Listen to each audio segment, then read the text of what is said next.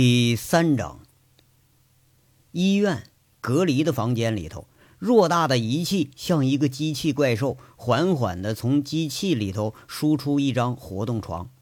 床上静静地躺着一个人，床上的人一脸惊惧。等坐到了椅子上，听到录音，听到了皮鞭声、棍棒打击的声音，一脸惊惧化作了怒容，怒气冲冲之后，又是眼光闪烁不定。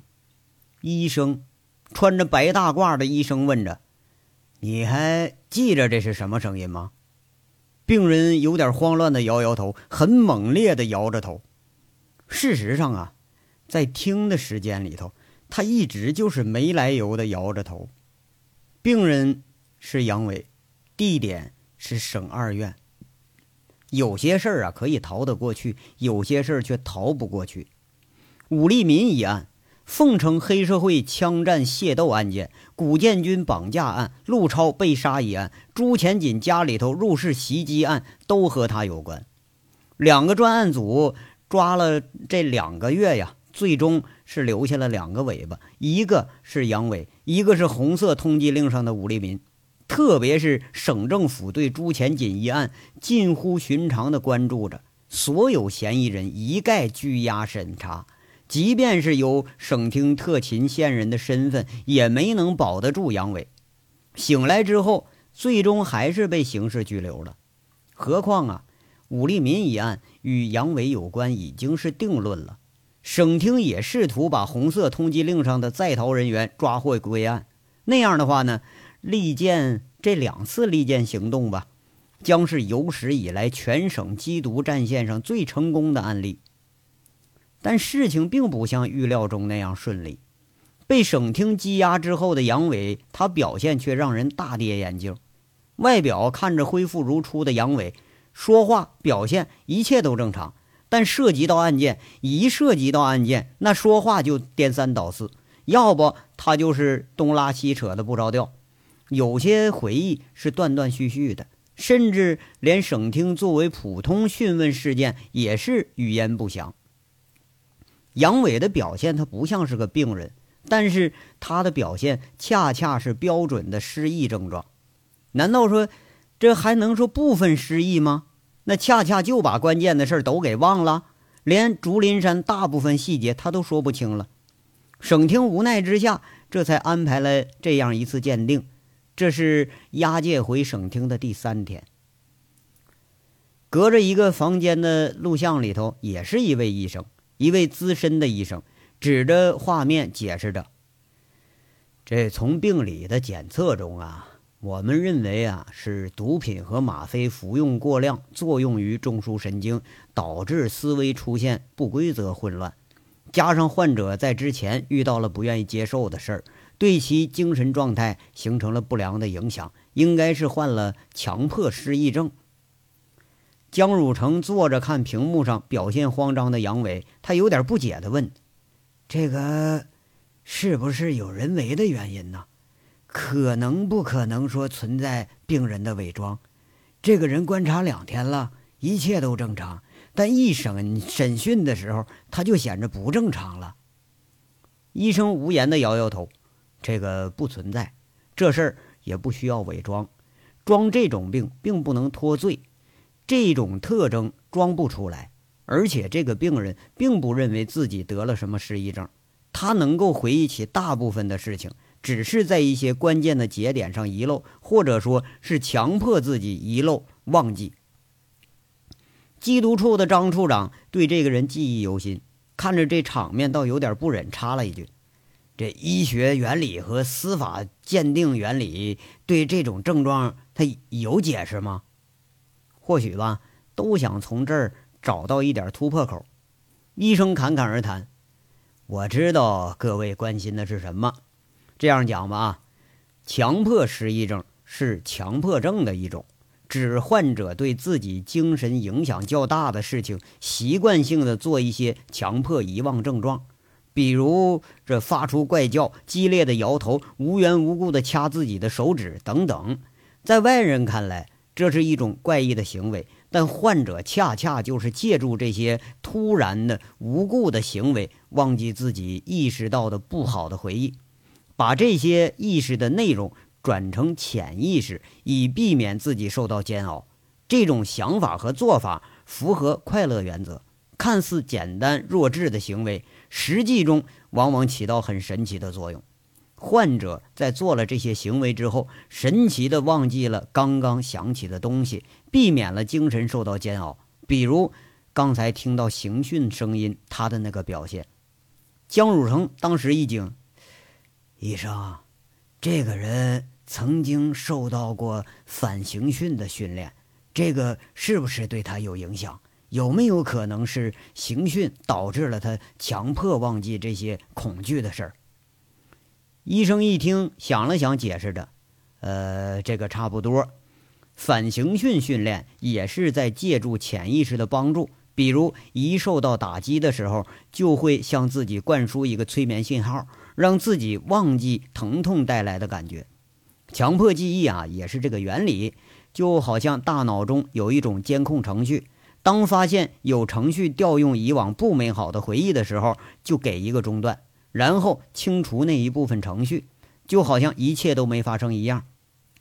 实际上啊，当生活中再次遇到类似的情况的时候，患者可能再次联想到以前不美好的回忆，因为这种忘记的行为只是在意识中发生的，这段回忆并没有在大脑中完全消失，而是由意识变成了潜意识，只是一种暂时忘记。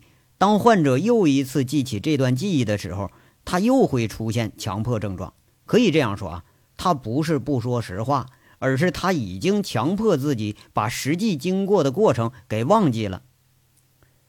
这一听说自己给忘了，一干人都有点哑然失笑。江汝成接着茬问着：“故意的？啊，不是下意识的，就像是一朝被蛇咬，十年怕井绳一样。比如受过性侵害的女患者。”对正常的性生活也会有一种莫名的恐惧，比如经常违法犯罪的人，听到警笛、看到警察，即便他没有犯罪的时候，他也会有莫名的恐惧发生。强迫性失忆比上述的呃种种都更厉害，患者会下意识地拒绝想起这些恐怖的事儿，一有外因提及，就会触发这种症状。症状继续加重的话，可能会导致全部失忆。医生继续解释着：“哎呀，这人可真行，干了的事儿能强迫自己给忘了。”坐着的江汝成长叹一口气，好像是对这个病情他很满意。佟思瑶啊，一直在那儿听着，脸上掠过了不易察觉的微笑。他知道杨伟会有办法，却没想到是这种另类的办法，而且来的恰到好处。看着屏幕上一脸呆滞、慌张的杨伟，现在他倒还真有点担心杨伟是不是真的患了失忆症，是不是对以后的生活会造成什么不良的影响。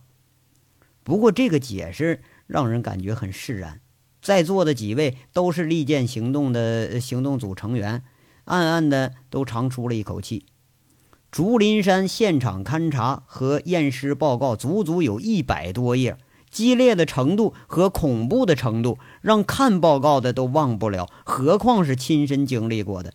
要是不出毛病，那才是真有问题呢。当然了啊，还有其他的原因。这件案子或许没有警方以外的人知道，那才更好。医生看看众人表情各异，却是笑笑解释着：“哈哈，江副厅长啊，从司法鉴定的角度上说。”犯罪行为实施之后的失忆，并不能作为脱罪的理由，所以你们只要证据确凿的话，可以定罪。这不和精神分裂症是一样的。嗯，问题是，我们缺的就是证据啊！谢谢你啊，医生。江汝成无奈的发了句言，带着一干随从出去了。这个鉴定让众人有点悻悻然，多少有点喜忧参半的感觉。从鉴定室里出来的杨伟戴着铐子，面无表情，被法警给带上了车。回头望了这群警察一眼，眼光犀利的吓人。只要不是审讯，这个人还是彪悍异常。站在队里的女警两个人，这高个的是佟思瑶。佟思瑶回避着那束目光，不用看也知道是在盯着他呢。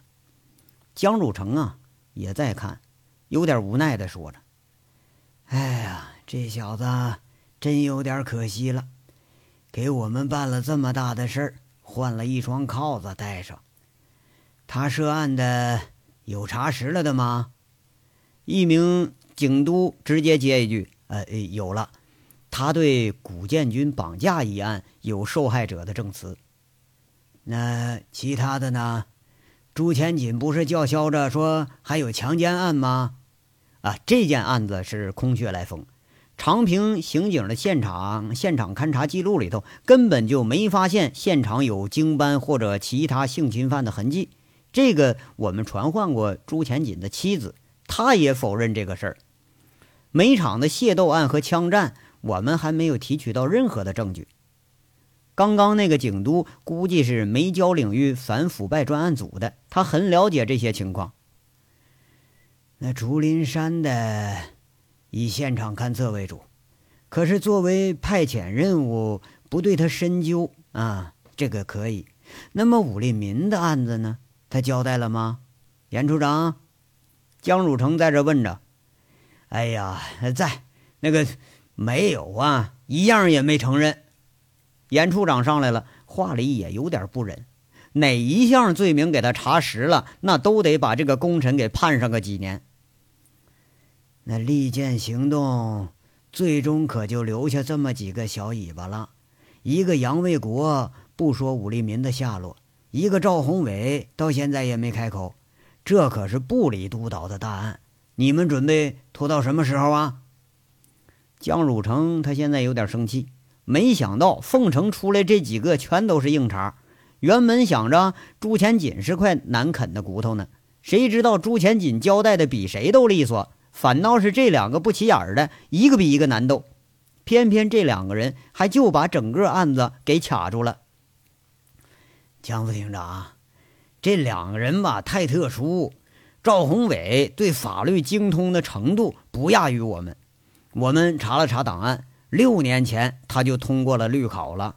我们这是和一个律师打交道啊，这又是部里督导的大案，那有些手段我们还真就不敢用。严处长在这诉着苦。赵宏伟被押解到缉毒总队之后，整整两个月时间里头，基本就没开口。这两个人把预审处的一干警察逗的是哭笑不得，一个死不开口，一个一开口就是满满嘴的胡说八道。那么杨卫国呢？那他这儿应该好突破吧？他总不会说也是个律师吧？公是公，过是过，他这罪也并不重，只要把红色通缉令这个逃犯给交出来，可以给他考虑减轻量刑吗？甚至可以无罪释放吗？你要把这个事儿给他讲清楚，这是在挽救他。江汝成言辞里头带着不快的成分。这个人现在在他眼睛里，感觉实在是有点就不识抬举了。那讲了，那他他更难对付啊！怎么了？他装傻，他要不就失忆，要不就胡说八道，把那预审呢全都给审了一遍。现在总队里的预审员都知道他身份，都知道他是谁，谁也不愿意审他去。这严处长说着有点难堪。你别说手下的人了，就连自己都不愿意把这个人推上那审判席。不管是装傻，不管是失忆，不管是不是律师，我再给你一周时间。省厅预审处的，你随便调用。一周时间你拿不下来，换人。江汝成说着，自顾自钻进了小车里头。几个随从无奈地跟着上车了。夹在车队的中间是一辆老式的囚车。后半箱整个就是个铁笼子，铁笼子里头关着一个人，仅仅一个人，正是从凤城已经失踪的杨伟。不知道是不是真的强迫性失忆了，目光里头静坐下来的时候，他有点呆滞，有点清冷，默默地靠在那囚车的车窗上，身上啊已经换上了蓝白相间的囚服。被刑事羁押的人进了看守所，都得换上这种衣服。仿佛这就是宿命一般呐，无法改变。只是这一次，杨伟并没有感觉到有什么急切和恐惧。也许每一次都期待早一日重见天日，这次他没有。这一次是预料之中的，而且已经了无牵挂了。也许每一次多多少少都有点担忧，这一次没有。三年、五年，或者说更长一点时间都无所谓了。这个归宿，杨伟不觉着有什么不好。从凤城被带走的时候，是吴铁军亲自到场的。吴铁军没想到杨伟会如此的冷淡，本来还想说几句安慰的话，那都没来得及开口。今天呢，第一次是见着佟思瑶了，从佟思瑶躲躲闪闪的目光，杨伟读懂了一些什么，这心里头更冷了几分。什么话都没有，什么了结都没有，或许是让一切自此全部了结的最好方式。两天以后。汾河看守所，据说呀，这是严老心儿当年关押共产党员的监狱，已经存在了好几十年了。现在已经是全省有名的模范看守所了。预审室里头啊，这是杨伟第五次被带进来了，很机械、很木然的坐在水泥台子上，木然的连见到了预审席上三名熟人都没有任何的感情波动。应该有的时候啊，却没有。预审席上赫然坐着吴铁军、严处长和佟四瑶。让三个人感到诧异的是，杨伟目不斜视地看着三个人，就像看见了三个陌生人。气氛有点尴尬。严处长无奈之下，才想了这么个办法，把杨伟两个熟悉的人请到省总队，试图用这个办法来说服杨伟。武立民。这个通缉的在逃人员，杨伟知道下落已经是不争的事实了。而且这个案子在水落石出之前，即便是杨伟他没有什么问题，那也得被限制自由和行动。佟思瑶看着杨伟目不斜视，他突然心被刺痛了一下子。从竹林山被救回来，在医院里头看见过两次，泪流过之后啊。或许更多的期望是他不要醒过来，哪怕说迟点醒过来，可偏偏他还是醒了，还是要来这样一次面对。很多次想站出来为杨伟说一句话，但是却不知道该向谁去说，说什么。而且他知道，即便自己是个副处长的级别，不管说什么呀，那也都是人微言轻。抽烟吗？吴铁军抽出一支烟，抬眼示意着：“戒了。”杨伟摇摇头，不理会他。严处长开口了：“杨卫国同志啊，我就开门见山的说了啊，我知道竹林山一案对你的身心伤害很大，这件案子省厅将以现场的勘查为基准，我们不想触及你的伤痛，而且呢，我们非常感激你对缉毒事业做出的贡献。”我们此次啊，还是就零七九号通缉令在逃人员武立民一案进行讯问。我们希望你能如实相告，毕竟我们有很好的合作基础，这是在挽救武立民，也是在挽救你自己。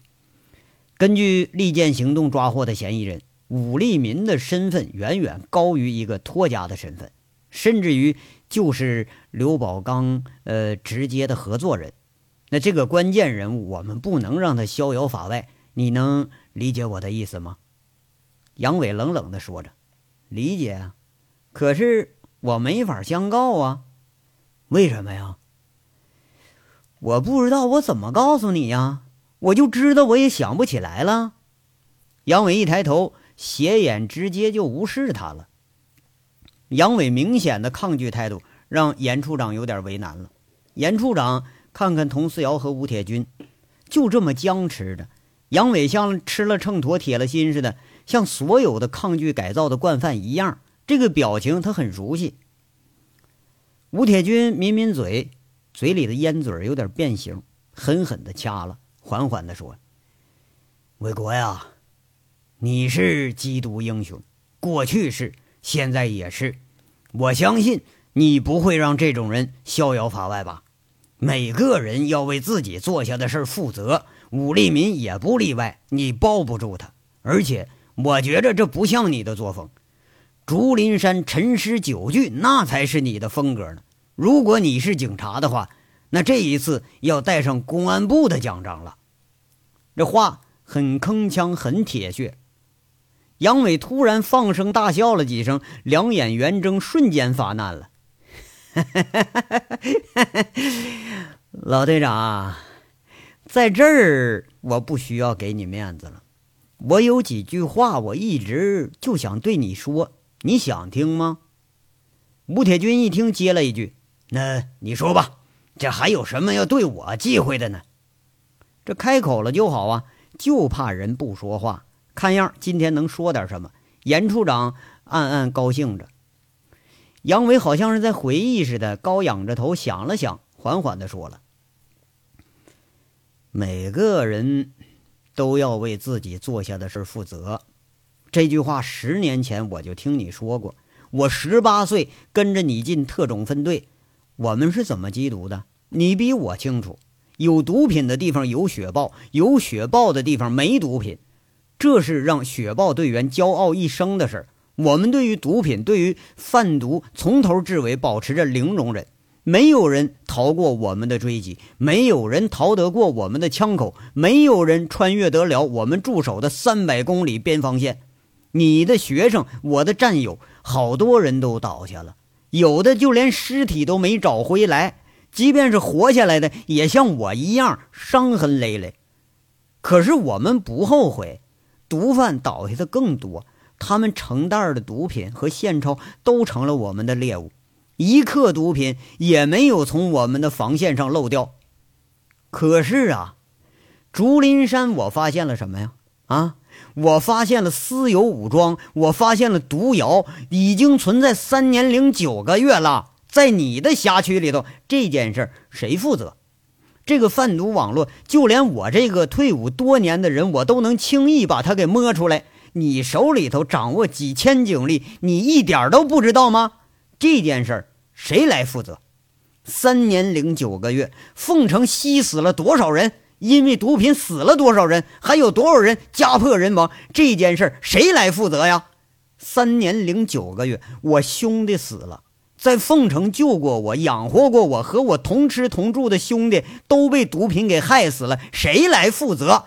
三年零九个月破获了赵宏伟贩毒集团，这不是功劳，这是耻辱，这是一个缉毒军人的耻辱，是你们缉毒警察的耻辱。今天该受到审判的不应该是我，而是你们，是你们这些顶着国徽的警察。是你们做事着制毒贩毒一步一步的做大，是你们让更多的人一步一步的吸食上瘾，直到送命。你们才是凶手，你们才是真正的幕后凶手。铿锵的话之后是满眼的愤怒，两颊眼泪长流的杨伟，一幕幕的惨象掠过眼前。说到耻辱的时候，已经是满眼睛泪流了，他情绪很激动。头剧烈的摇晃着，好像是毒瘾发作一样，大喘着粗气。他说不下去了。毒品确实已经损害了他的神经。说到毒品，会激起他压抑不住的愤怒。良久啊，同样流着泪的佟思瑶，甚至差一点按耐不住要去扶人，被严处长给拦住了。杨伟的手开始痉挛，两只眼睛像饿虎寻食一般的看着三个人，就差扑上来了。外面两个监狱的法警冲进来要摁人，却被武警给拦下了。这是怒发冲冠的那种发泄。吴铁军突然想起来了，这是一个佛门弟子啊，曾经看到炸弹袭击案的无辜市民的尸体，他也是这样的怒气冲天。能让佛家弟子发怒的事那一定是天怒人怨的事而这些事儿，愧疚的是自己，确实就是自己。三个预审的变成了被审的了，凄然一脸的看着这个被毒品危害过的人，心里油然而生了一种深深的愧意。舍身饲虎的人，为法献身的人，往往到了最后就是悲歌落幕的人。没有人怀疑。那面前这就是个典型，一个高高在上的那些人呢？他们往往只不过是尸位素餐而已，就像自己坐在御神席上。过了良久啊，杨伟才静下来，正了正身子，长出一口气，仿佛是积郁在心的闷气。他缓缓的说着：“哎，也许啊，早一点发现的话，哪怕早几个月都行啊。卜离。”和武立民那就不会陷进去，大炮和三球就不会死，小五元也不会躺着，差点就成了植物人，也不会有这么多人一辈子蹲在这儿了，死了很多人，死了很多无辜的人，这些不一定都是贩毒的过错。老队长，你第一次亲手把我送进监狱，我没怨过你，不管你是为了正义，还是为了你肩膀上那个星星，我都不怨你。我就怨我自己不争气，这一次仍然是你把我送进来了，我仍然成全你，我给你这个机会，我不想跑。正是因为每个人都要为自己做下的事儿来负责，我不怕对这些事儿负责。你有正义，你有良知，你有官位，可是我什么都没有，我我堕落成了一个流氓地痞，一个恶棍，甚至。连起码的正义概念都已经模糊了，可我还保存着我最起码一颗做人的良心。武立民是我兄弟，他养活过我，他帮过我，他救过我。我只知道他是我兄弟，所以我不会出卖他。即便是有一天就你贩毒了，你当黑警察了，我也照样不会出卖你，因为你也帮过我，你也救过我，我为我自己的良心负责。泪流满面的杨伟长叹着，仿佛已然超脱了物外，眼睛里一片空洞。佟思瑶听到了轻轻的一丝声音，那是自己两滴泪落在记录纸上，染湿了很大很大的一片。预审室里边静，很静，静的没有一丝声音。这章到这儿就说完了，下章稍后接着说。感谢大家的收听。